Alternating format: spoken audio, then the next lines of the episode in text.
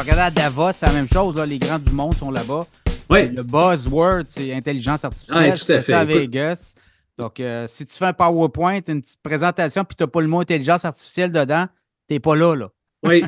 Puis le président de Microsoft, euh, tu parlais de Davos, il était là effectivement avec euh, Sam Altman de OpenAI et Satya Nadella, qui euh, été quand même quelqu'un qui a 32 ans d'expérience chez Microsoft, qui est président actuellement. Et il disait que, c'est une très bonne analogie, il disait que supposons qu'on prend que la techno représente 5% du PIB mondial. Donc tout ce que la planète produit, 5% de ça, disons que c'est la techno. C'est peut-être pas le bon chiffre, mais disons que 5 avec, si avec l'intelligence artificielle, et lui, c'est ce qu'il croit que ça va arriver comme ça, ça va doubler. Donc, on passe de 5 à 10. Donc, la techno représenterait, peut-être en 5-6 ans, 10% de la production mondiale.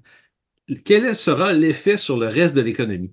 Alors que, euh, ça- et ça va décupler de façon incroyable si on est beaucoup plus productif, plus inventif, on trouve des nouveaux médicaments, des nouvelles solutions technologiques, on peut coder plus rapidement toutes sortes de choses. Ouais.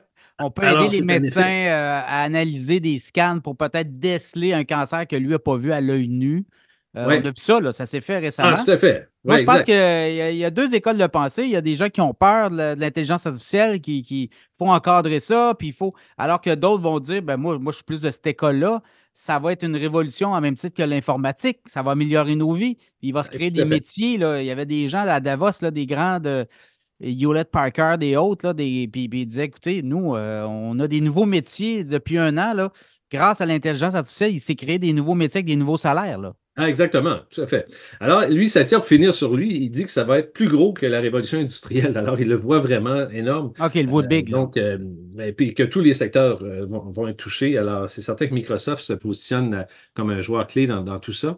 Les, les deux autres secteurs, rapidement, qu'on a parlé beaucoup à- à- à- à- au CES, c'est la réalité mixte. Alors, ça, c'est un peu ce qu'on a connu avec euh, Meta lorsqu'il a commencé, et Apple avec leurs nouvelles lunettes bientôt. Donc, une- Ouais. c'est un marché énorme aussi de 112 milliards euh, en 24 et c'est une croissance de 43% annuelle pour atteindre des chiffres astronomiques de 100, euh, 1224 milliards en 2032. Euh, alors ça, les réalités mixtes, c'est- des, lunettes et des- une façon de voir le monde réel autour de nous différente et puis d'avoir une- aide à, notre vision et notre vie autour de nous. Et le troisième secteur, c'est les, PC adaptés à l'intelligence artificielle. Euh, ça aussi, on en a déjà vu un peu, mais là, on va encore plus loin. Euh, tout ce qu'on peut créer avec euh, de films, de, comme jeux, de décors, on peut penser comme Avatar, par exemple, comme l'utilisation de l'intelligence artificielle dans, des films comme ça. Donc, des- des ordinateurs maintenant qui peuvent faire des scènes de films en dessin animé avec des conversations entre deux personnages. Puis les conversations ne peuvent jamais être les mêmes. Donc, tu mets deux personnes, un homme et une femme, qui se mettent à parler d'un sujet X, puis l'autre répond. Alors, tout ça maintenant, l'ordinateur, euh, avec l'intelligence artificielle, peuvent faire ce genre de, travail-là pour produire donc du contenu. Et ces ordinateurs hybrides, euh, maintenant, qui demandent aussi des capacités de calcul énormes localement, avec des, des processeurs dont on connaît les, les sources. Euh, Toi et moi, on en discute souvent avec euh, des, des compagnies comme NVIDIA et, et AMD et, Intel, par exemple. Oui. Alors, et avec le cloud computing aussi pour aller traiter des données. Donc, les ordinateurs hybrides aussi sont vraiment un sujet. Euh, alors, beaucoup de choses qui s'en viennent, euh, qui sont vraiment fascinantes à suivre. Et il y a des titres à la bourse, il y a des indices qui peuvent refléter ces secteurs-là. Oui, des fois, ça swing un peu plus, mais euh, sur le long terme, encore une fois, c'est toujours intéressant. C'est le long terme. Il faut, il faut y aller pour le long terme. Euh, Exact. Puis tu sais, tu sais à peu près comment je fais mon, mon billet un peu pour la techno.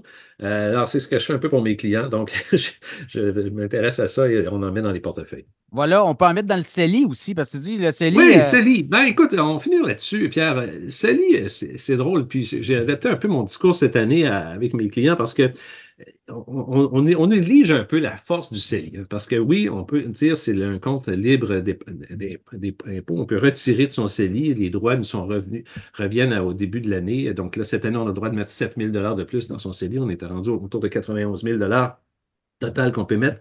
Euh, et euh, il faut penser que, que ça peut être aussi un excellent outil à la retraite. Quand on, ça va être le temps de penser à décaisser son REER, n'oubliez pas que le REER, là, vous avez payé de l'impôt sur votre, vos retraits. Alors moi, j'ai des clients qui sont en, en- en décaissement. Ils sont proches de, de toucher peut-être leur PSV, ou ils ont quelques années encore, ou leur régie des rentes, mais ils veulent commencer à rajouter. Ils ont cessé de travailler de façon temps complet et ils ont besoin de cash, mais ils peuvent le prendre dans leur CELI s'ils ont économisé dans le CELI. Alors, parce que c'est non imposable, donc ça leur fait un petit revenu d'appoint qui peuvent, avec lequel ils peuvent vivre et sur lequel ils ne sont pas imposés. Parce que, et ça nous permet donc d'attendre aussi peut-être de prendre notre régie rentes euh, euh, si on n'en a pas besoin, de la laisser grossir. Euh, ça, c'est un sujet qu'on a déjà discuté, que c'est payant de la laisser euh, ah, gouvernement.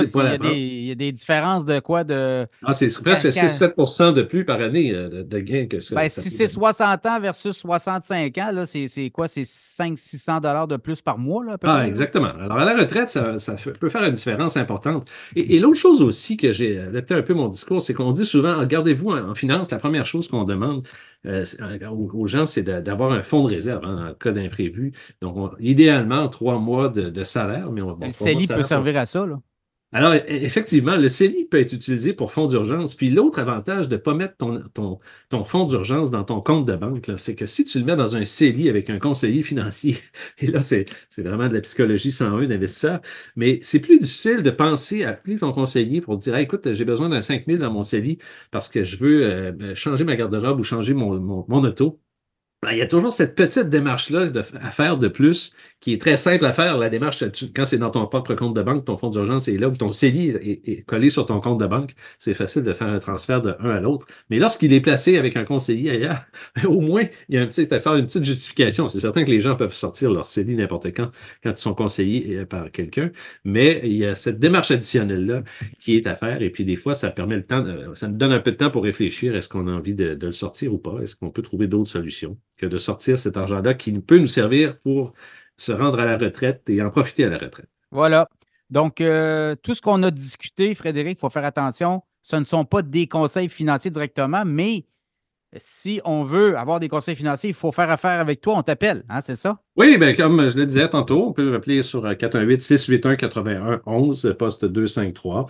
Et ce qu'on dit euh, quand on discute ensemble, ben, écoute, c'est préparé par moi, puis ça ne met pas euh, en, valeur, valeur mobilière PIC, qui n'est pas responsable du tout de ce que je raconte. C'est des commentaires. Ça ne constitue pas de service, de conseil en placement.